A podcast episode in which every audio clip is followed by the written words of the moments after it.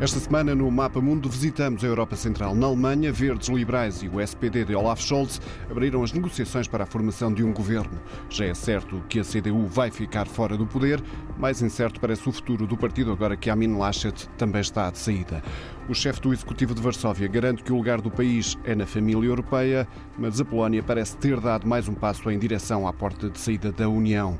O Tribunal Constitucional de Varsóvia considerou alguns pontos do Tratado de Adesão incompatíveis com a Constituição do país. Bruxelas não demorou a reagir e von der Leyen avisou que vai usar todos os poderes em defesa da União. Os europeístas polacos também não gostaram da decisão do Constitucional e no domingo invadiram as ruas do país em defesa da União Europeia. Tudo isto na semana em que o exército polaco, na fronteira com a Bielorrússia, acusou Minsk de disparar contra soldados polacos. Damos depois um salto até à República Checa, com o estado de saúde do presidente envolto em mistério. O país foi a votos para escolher o novo Parlamento. As sondagens apontavam o primeiro-ministro Andrei Babis como o grande favorito, mas a contagem deu a vitória ao centro-esquerda. A coligação Spolo deve agora tentar formar maioria com o Partido Pirata. Terá sido Babis a primeira vítima dos Pandora Papers. Na Áustria, a semana começou com o chanceler Sebastian Kurz a garantir que não se demitia depois de ser acusado de pressionar jornalistas mas no fim de semana acabou mesmo por cair. Bem-vindos ao Mapa Mundo. A nossa convidada Madalena Maia Rezende, investigadora do IPRI. Pergunto-lhe, Madalena, a União Europeia pode dar a Polónia como perdida ou esta vitória da soberania, como lhe chamou o campo conservador polaco que governa o país, é só uma cortina de fumo? A Polónia está perdida desde. Nunca está perdida. Aliás, é um dos está na, na próprio, no, no, próprio hino nacional. A Polónia ainda não está perdida. Começa a ser o hino nacional polaco. Não está perdida porque, de facto, o governo não quer acionar o, o, o, artigo 50 e essa é a única forma de expulsar, ou enfim, de sair da União Europeia. Esta não é, porventura, uma boa notícia mesmo para a União Europeia, porque uh, a Polónia está determinada a minar por dentro os princípios um, que estão na base da integração uh, desde os anos 50. Em primeiro lugar, com a destruição da, da democracia, desde 2015 que o governo PIS tem vindo um, a minar as, as instituições democráticas, uh, especialmente a independência do judiciário, Uh, e a guerra que a, que a Comissão Europeia e, própria, e, o próprio Tribunal Europeu de Justiça têm feito uh, ao governo PIS por esta razão e por, uh, enfim, estar a ir contra as regras da União Europeia, está a ser, enfim, também ela posta em causa pelo, pelo governo. Portanto, o governo PIS não quer cumprir as regras uh, democráticas e agora determina que também as regras fundamentais da integração europeia, como seja a subordinação uh, do direito nacional ao direito europeu, uh, não se aplica.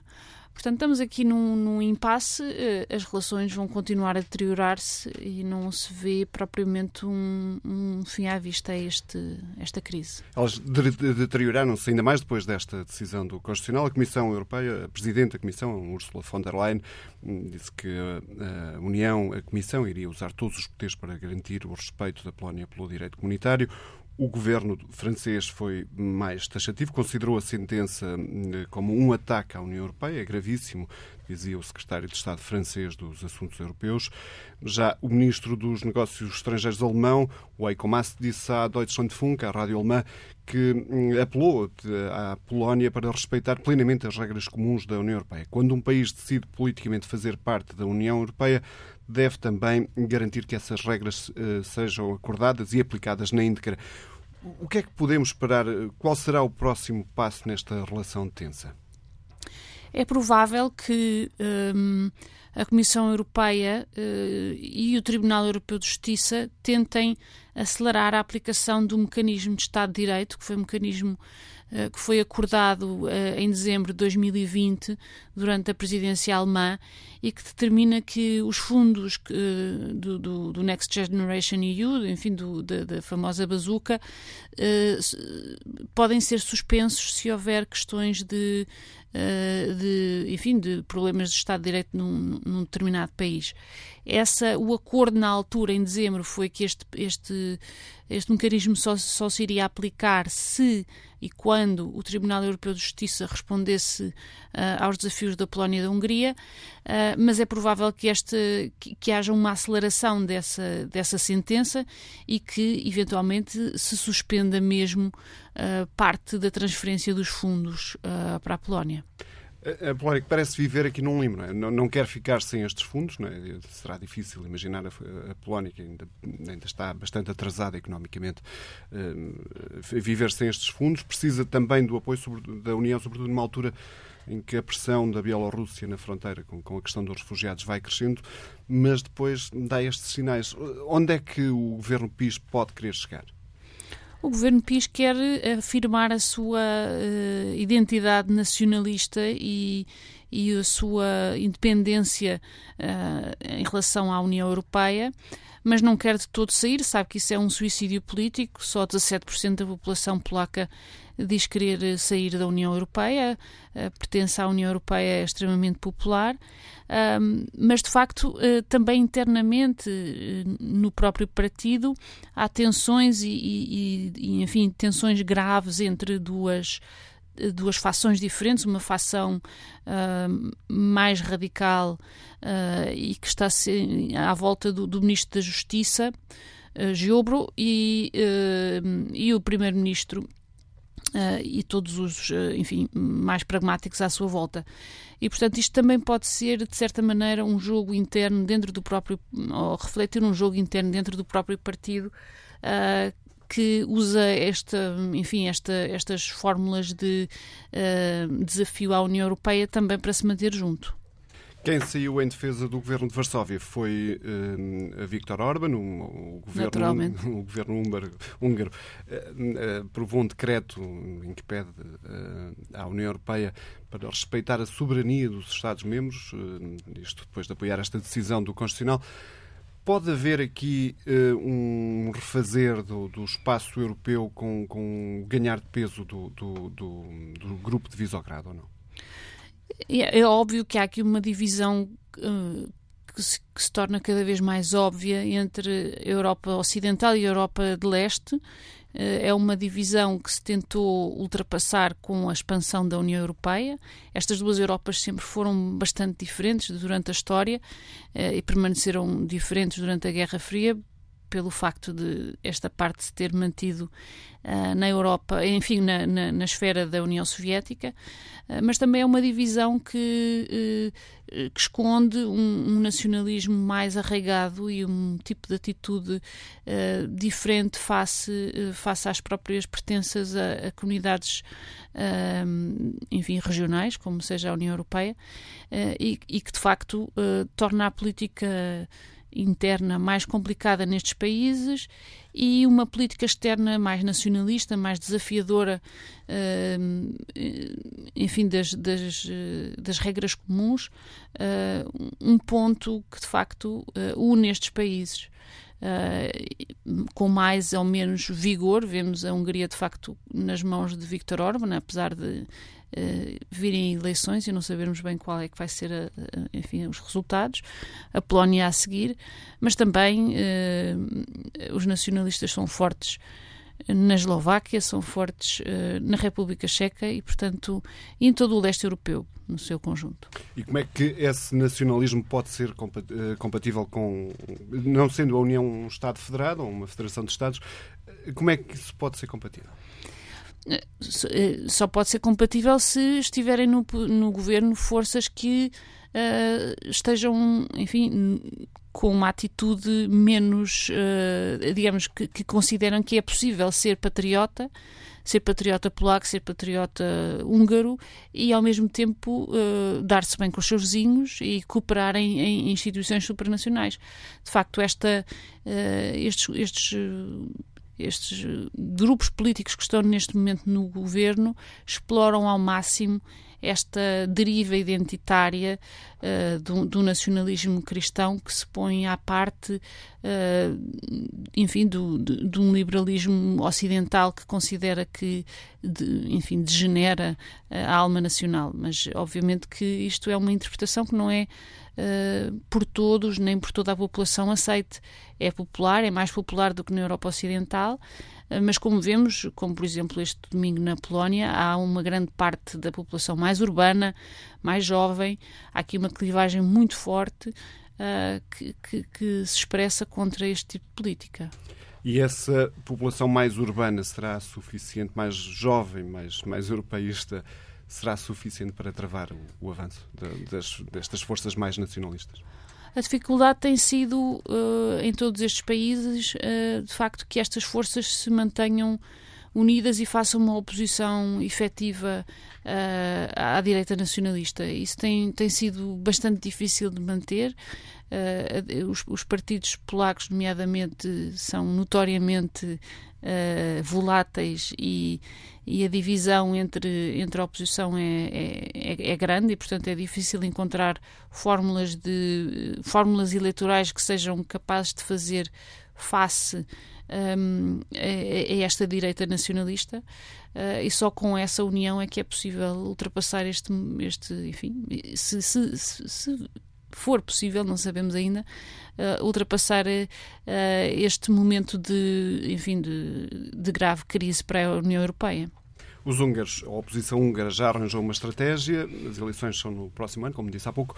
Socialistas, ambientalistas, liberais e até a extrema-direita, ou seja, toda a oposição húngara, começou no sábado um processo hum, para, eh, para construir uma candidatura conjunta eh, para tentar pôr fim a estes 12 anos de Orban como Primeiro-Ministro. São seis partidos que se comprometem a aceitar os resultados de um processo primário que deve determinar o candidato a primeiro-ministro único da oposição. Isto será suficiente para fazer cair Orban ou não? Vamos ver há, há, dificuldades internas dentro desta, dentro desta coligação.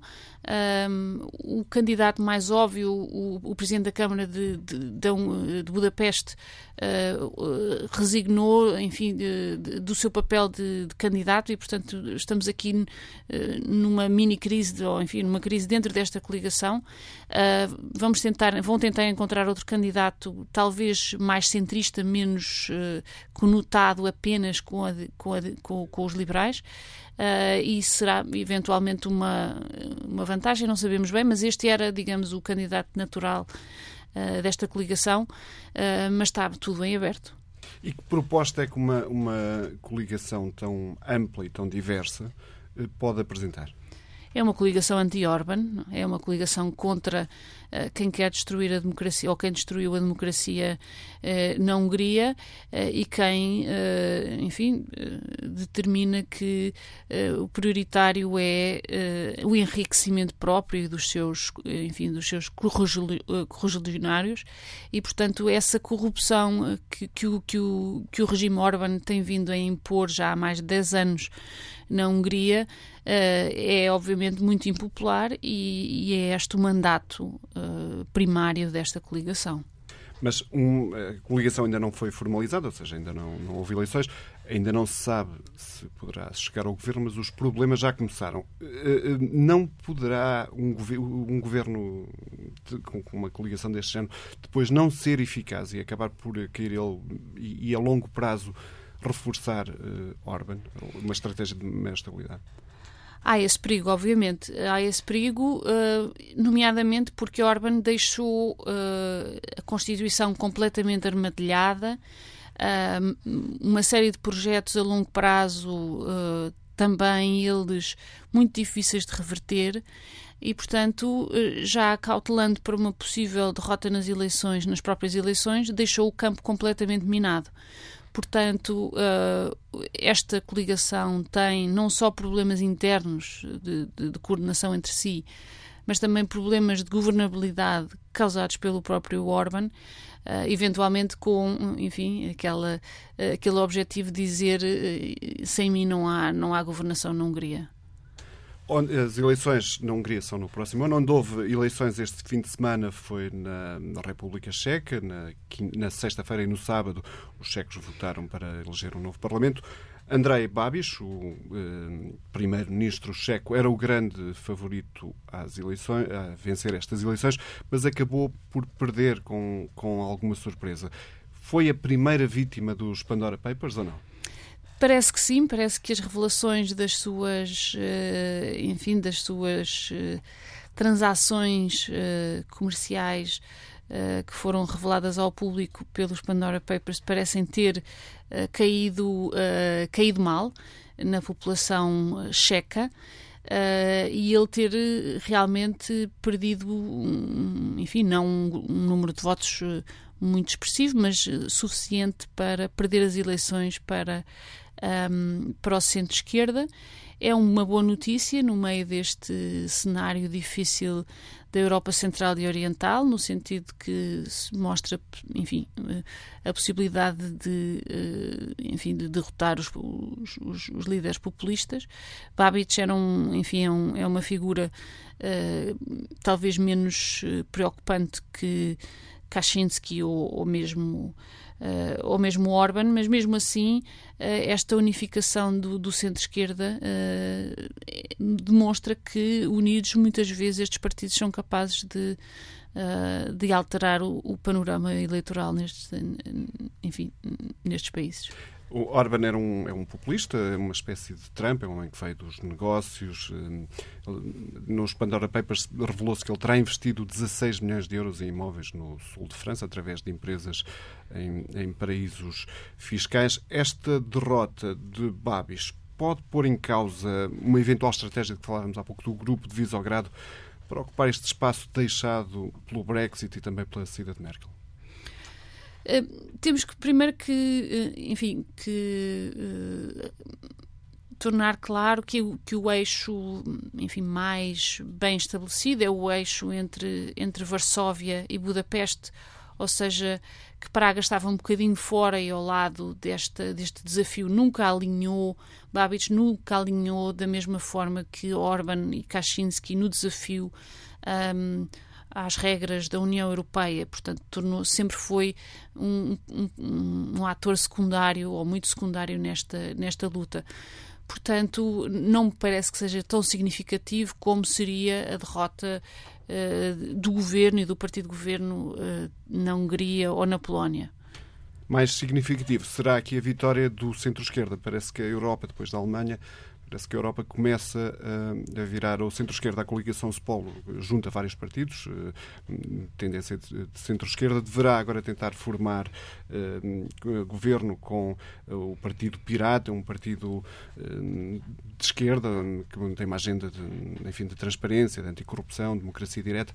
Isto pode começar a significar uma viragem à esquerda na Europa Central ou ainda é muito prematuro? Penso que é muito prematuro. Acho que é, é um, é um um, enfim, um, dado pontual. Uh, as, uh, o ano passado, por exemplo, uh, durante as eleições presidenciais na Polónia, houve também um, um desafio muito importante do, do candidato uh, Rafał Trzaskowski ao, ao, ao, candidato Andrzej Duda. E não foi bem sucedido, mas o que demonstra é que, de facto, a democracia não está completamente perdida, ou seja, ainda há competição política. Uh, há grande instabilidade nestes países e, enfim, nestes sistemas uh, de partidos, e esta vai permanecer provavelmente a realidade durante a próxima década, pelo menos. há algumas mudanças, mas, enfim, até ao próximo ano e até às eleições na Hungria, acho que não se pode dizer nada como, enfim, uma tendência segura. Na Alemanha, os Verdes, os Liberais e o SPD, de Olaf Scholz, já abriram negociações formais para, para, para, formar um governo, com vista à formação de um governo. O que é que podemos esperar destas negociações a três? Desde a Segunda Guerra Mundial, que a Alemanha eh, foi sempre governada por coligações. Nunca houve nenhuma com três partidos e ainda para mais com agendas tão diferentes como, por exemplo, a dos Verdes e a dos Liberais. O que é que podemos esperar disto?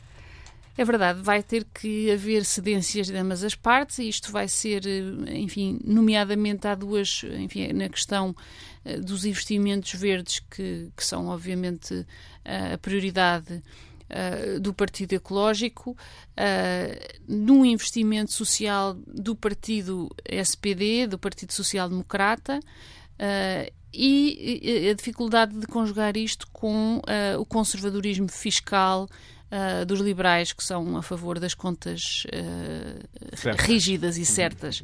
Portanto, vai ser difícil uh, encontrar enfim, um, um, meio termo neste, enfim, nestas, nestas, nestas negociações. Mais interessante ainda é também que, apesar dos verdes e o SPD estarem tradicionalmente mais alinhados, um, Uh, os verdes e, e, e, os liberais são, de certa maneira, os pequenos, os, países, os partidos mais pequenos que se começaram a, a consultar ainda antes eh, das eleições e, portanto, com vista a, a extrair concessões uh, do SPD. O facto de não haver grande alternativa um, a esta coligação semáforo, nomeadamente pela, enfim, pela pela crise que a, que a CDU está a passar uh, e por não apresentar realmente uma alternativa uh, ao SPD como partido centrista, uh, de certa maneira fortalece a posição de Olaf Scholz, do, do, do futuro, provável futuro chanceler. e eu penso que isso é uma boa notícia no sentido de que, enfim, provavelmente quererá dizer que estas negociações serão mais curtas e mais, uh, digamos, estáveis do que uh, seria o caso se houvesse uma alternativa a esta, esta coligação. Ou seja, se a CDU uh, pudesse também formar governo, parece longe, os verdes e, o, e, o, e, o, e, os liberais já começaram a negociar diretamente entre eles, eh, uma situação que desagradou bastante ao Olaf Scholz, que o SPD veio criticar. Parece que já houve aqui alguns acordos. Agora, como é que se vai, eh, eh, como é que se vai coordenar essa agenda, por exemplo, no trabalho, com a questão do salário mínimo, do aumento do salário mínimo que o SPD propõe, com a posição dos liberais. Isto vai ser, eles vão ser compatíveis ou não? A política é a arte do compromisso, não é? Portanto, por aí iremos ver, eh, e obviamente que aqui está em causa, em grande parte, Uh, quem é que de facto uh, consegue uh, extrair mais concessões durante estas negociações. e é aí que, enfim, que, que, se vai jogar nos próximos, nas próximas semanas as principais, as principais jogadas entre os três partidos. o que é verdade é que eles estão aparentemente condenados a, a formar governo. o SPD enfim, aparentemente, e exatamente pela posição agora central e, predominante que tem no, no, nestas negociações, estará em melhor situação para forçar uh, os liberais a não. Uh, enfim, a não, uh, a não esticarem a corda e a não saírem das negociações como fizeram no, em 2017, mas obviamente que, enfim, há aqui uma uma, uma esperança ou, digamos, uma, uma previsão de que um, o Ministério uh, das Finanças irá eventualmente para os liberais. Uh, o Ministério dos Negócios Estrangeiros uh, e o Ministério da Economia para um, os verdes e, portanto, aqui iremos, iremos ter, mas como sabemos, a chancelaria, em termos uh, de poder tem vindo ou ganhou durante a era Merkel e já tinha essa, enfim, essa prerrogativa uh, desde, desde a Segunda Guerra Mundial, tem um papel crucial em, todos os, em todas as áreas. Portanto, quem domina a chancelaria, de certa maneira, tem uma grande vantagem sobre todos os outros ministérios. Os verdes foram um dos grandes, uma das grandes decepções destas eleições. Eles chegaram a ter nas sondagens muito mais do que aquilo que depois tiveram nas urnas. Esta série de concessões que eles já abdicaram de uma série de bandeiras eh, para entrar no governo, isto pode-lhes passar fatura nas numas próximas eleições ou, ou, ou não? Um, eu diria que eles não, enfim, eles cresceram significativamente em relação às últimas eleições. Houve de facto um momento de grande inflação quando Annalena Baerbock foi, uh, foi dada como candidata. Uh, depois ela estava realmente mal preparada e, e, e houve uma, uma, série de escândalos que, que vieram minar a sua popularidade uh, e a própria popularidade dos, dos verdes. Uh, mas, de facto, entrar no governo com o SPD é já desde si uma vitória, apesar de, enfim, numa coligação tripartida. E, e, penso que Uh, podemos esperar que os verdes se mantenham uh, neste novo sistema partidário que realmente ficou alterado, já não é um sistema bipartidário, enfim, uh, esquisito, mas é um, um, sistema realmente quadripartidário. Estes quatro partidos agora no centro vão ter que encontrar fórmulas de, de entendimento. E parece-me que os verdes estão definitivamente como parte do centro político na Alemanha e não penso que isso seja uma derrota, acho que é uma vitória e a longo prazo eles vão, vão manter uma, digamos, uma presença e uma capacidade de influência da agenda política uh, importante, também por serem uh, digamos, votados pela maioria das, enfim, por uma grande parte das, da juventude e, serem representantes, de certa maneira, dessas novas gerações. Uh, e, portanto, a sua, a sua popularidade, penso eu, que não poderá senão manter-se e, e, mesmo subir, uh, dado que as pessoas tendem a entrar em idade de, de, de eleição. Esta coligação semáforo deixa um cartão vermelho para a CDU. Hum, qual é o futuro da CDU? A Amin Laschet nunca foi verdadeiramente uma alternativa. Hum, que futuro é que podemos eh, ver para a CDU? Vemos um partido uh, que, que, nos últimos anos uh, e, e esteve de facto à sombra da chanceler Merkel, que através da sua fórmula um pouco suporífera de dar todas as soluções como as únicas soluções uh, deixou um partido aparentemente uh, em, em, em, crise. Uh, um partido que conseguiu escolher o candidato menos adequado às, às eleições e que com essa e que com essa escolha perdeu maior, maior enfim, parte de voto desde, desde a Segunda Guerra Mundial. Portanto, teve a pior a votação desde a, desde a Segunda Guerra Mundial.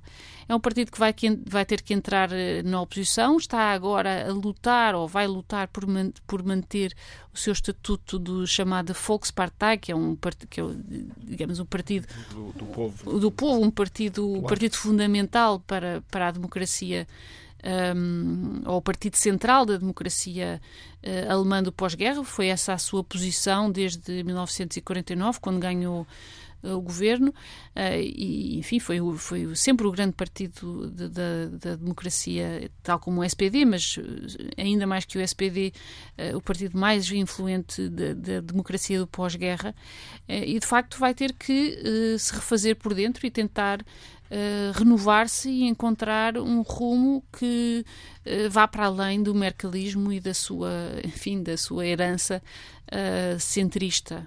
É, depois de 16 anos de Merkel, que tentou manter o partido ao centro, vamos assistir aqui uma guinada à direita ou não? É difícil de prever, eh, é difícil de prever, depende de quem. Há, há fações à direita que são uh, tendencialmente, uh, enfim, com algum peso, mas parece-me difícil, parece-me difícil porque de facto a identidade do partido é tão uh, ligada ao centrismo político, a uma certa, enfim, um certo conservadorismo social, mas também uma intervenção uh, na economia, uh, uma intervenção uh, também, na, enfim, de maneira diferente do, dos socialistas, mas de um apoio ao Estado Social. Parece-me difícil que haja de facto uma transformação muito profunda no partido. Vai ter é que haver uma modernização dessa identidade, diria.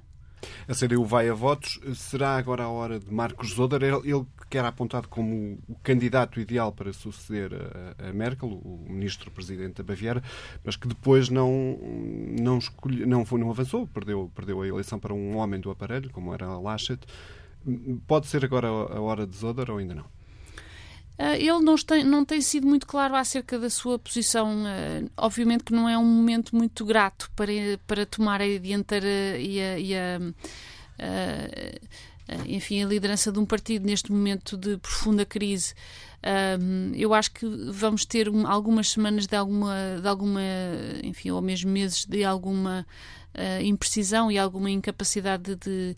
Uh, vai haver várias, enfim, ainda é cedo para dizer se, se será Soder ou não o, o, o, líder do, do, da CDU nos próximos anos.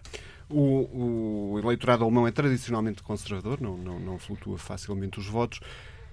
É previsível que, olhando para a crise em que a CDU está mergulhada neste momento e para a estabilidade aparente eh, que pode trazer o SPD, ou para a novidade que pode trazer o SPD, é previsível que nos próximos largos anos não vejamos a CDU no poder ou não? Eu, é difícil de, de, dizer isso. Isto é, uma, isto é uma coligação eventualmente um pouco instável, mas uh, eu penso que vai durar uh, os quatro anos. Um, e, e, um e um sistema partidário quadri, com quatro partidos é um sistema inerentemente instável. Portanto, o que vai acontecer daqui a quatro anos é difícil de prever. Uh, o SPD tem pouco mais uh, do, que, do que a CDU, enfim, tem mais dois, dois pontos, menos de dois pontos, estão ali uh, taco a taco.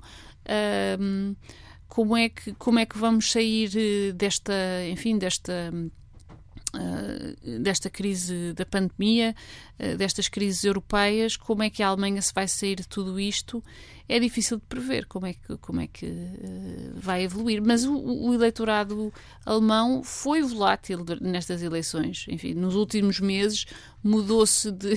houve uma volatilidade sem precedentes, interblocos, intrablocos, etc. Portanto, Portanto, não é de excluir que daqui a quatro anos estejamos uma coligação jamaica com a CDU a governar apoiada por verdes e liberais. De tudo.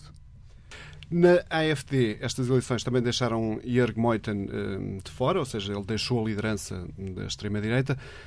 Ele ainda assim era visto como um moderado dentro do partido. Isto pode significar que a AFD, ao não crescer aquilo que esperava, vai se mover ainda mais para a direita ou não? É possível, exato. Eh, havia dois, duas fações muito diferentes, não, não muito diferentes, mas obviamente uma mais extremista, realmente, enfim. Uh, ancorada no leste, na Alemanha de Leste, com, com Bjorn Höcke como seu uh, líder fundamental, e depois esta ala mais moderada. Uh, a desistência da ala moderada, de facto, demonstra, e, a própria votação neste partido, que foi, enfim, sobretudo a leste, sobretudo, sobretudo a leste e, portanto, expressando esta uh, este apoio ao extremismo de Bjorn Höcke, este nacionalismo muito arraigado, demonstra que, que a AFD provavelmente se vai uh, consolidar como um partido do leste da Alemanha e com, enfim, com uma face radical mais clara. Na, na Áustria, uh, Alexander uh, Schallenberg é agora o novo chanceler. Ele tomou posse depois da queda de Sebastian Kurz como uh, chanceler. Um, ele que foi envolvido num escândalo de corrupção, de pressionar jornalistas, sobretudo. Hoje, a esta hora, mais ou menos, o, o, Parlamento está a debater estas acusações contra o ex-chanceler e, nesta altura, o que é que ainda há de Sebastian Kurz dentro da chancelaria? Bom, há, há, que dizer que Sebastian Kurz foi muito hábil na sua, na sua admissão. Ele nunca se nunca pediu desculpa, nunca se, enfim, se, se auto-acusou. Um, continua a ser muito amado pela, pela população austríaca. A sua popularidade não desceu durante, este, durante esta semana, apesar de, uh, de, de, das acusações de corrupção. Uh, Schallenberg é um colaborador muito próximo de, de Sebastian Kurz. Sebastian Kurz uh, permanece o líder do, do Partido Cristão Democrata Austríaco, uh, vai estar sentado no Parlamento, eventualmente isso irá significar que tem imunidade para, em relação a quaisquer acusações de corrupção. Portanto, uh, Kurz permanece uma, uma figura importante e vai permanecer uh, na política austríaca. E, e, podemos dizer que ele, de certa forma, continua a governar através de Schallenberg? Isso é difícil dizer, mas obviamente que parece óbvio que o, o seu partido não está de todo a tentar ver-se livre dele. Uh, portanto, Kurz é, continu, continua a ser visto como o futuro do partido se não é o presente ainda. O Schallenberg era ministro de, dos Negócios Estrangeiros. Que figura é esta? É um, é um, diplomata de carreira, muito, muito próximo de Kurz, parte da, da elite vienense, uh, enfim, sendo ligado um, ao Partido Cristão Democrata, uh, enfim, sem grande, sem grande perfil político, mas conhecido como um fiel um fiel correligionário de, de, de Sebastian Kurz e que estará exatamente eh, aqui no poder eh, de forma a não dar aso a que fações eh, eventualmente rivais estejam a tomar posição. Nem ele próprio terá ambição, não é? Ele é uma figura muito diferente de, de, de Absolutamente, absolutamente. Um diplomata de carreira, alguém que esteve, enfim, sempre nos bastidores e não tanto um político profissional. Ainda faltam dois anos para as eleições uh, na Áustria, isto acontece a meio do mandato. O Sebastian Kurz também é muito jovem ainda. Isto será um interregno um pouco no, na carreira dele. Não, não, não será tanto. Não, não, não é suficiente, ou não será suficiente para, para arruinar a carreira de Sebastian Kurz. Eu penso que não, penso que ele já teve duas vezes, eh, enfim, já, já foi duas vezes chanceler, apesar da sua tenra idade. Os verdes uh, que estão em coligação com, com os cristãos-democratas não têm vontade nenhuma de, de ir a votos. A extrema-direita uh, uh, é também forte, portanto, não, não, há, não há vontade de tentar uma coligação que tenha que incluir exatamente a extrema-direita, enfim, austríaca, que já várias vezes esteve no poder, e, portanto, é difícil de ver que, que haja uma tentativa de roubar o governo uh, daqui a dois anos.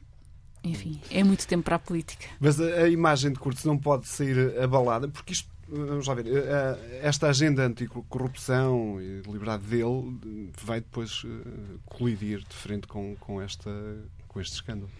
Obviamente, obviamente, mas o que é também, enfim, surpreendente é quão pouco estas revelações, que são claras e eventualmente uh, irão ser aprofundadas, mas uh, já neste momento é bastante claro que ele esteve envolvido e não, não, não, não, não se pode arrogar a, que não, a não ter conhecido uh, estas pressões e este uso de, de dinheiro público para, para, para demonstrar, enfim, a sua, a sua popularidade e, enfim, para eventualmente ter sido decisivo para a sua eleição uh, para líder uh, do, do, Partido Cristão Democrata, que isto possa ser um, uh, aparentemente que não é mal visto pelo seu, pelo, pelo, seu eleitorado, ele continua a ser extremamente popular, portanto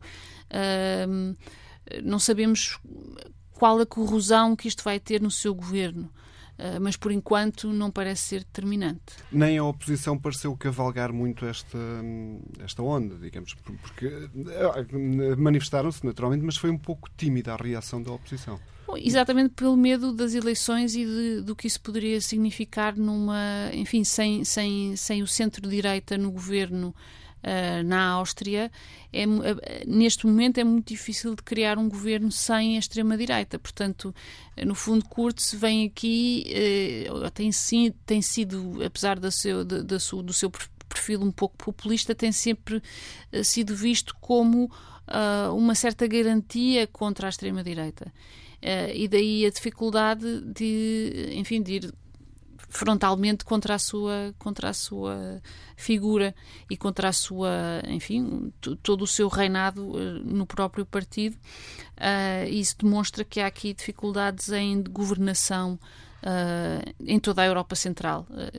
Nomeadamente depois do enfraquecimento do centro-esquerda agora um claro enfraquecimento do centro-direita muito obrigado. Agradeço a Madalena Maia Rezende. O Mapa Mundo fica por aqui. Voltamos na próxima semana. Até lá pode ouvir-nos em podcast ou em tsf.pt.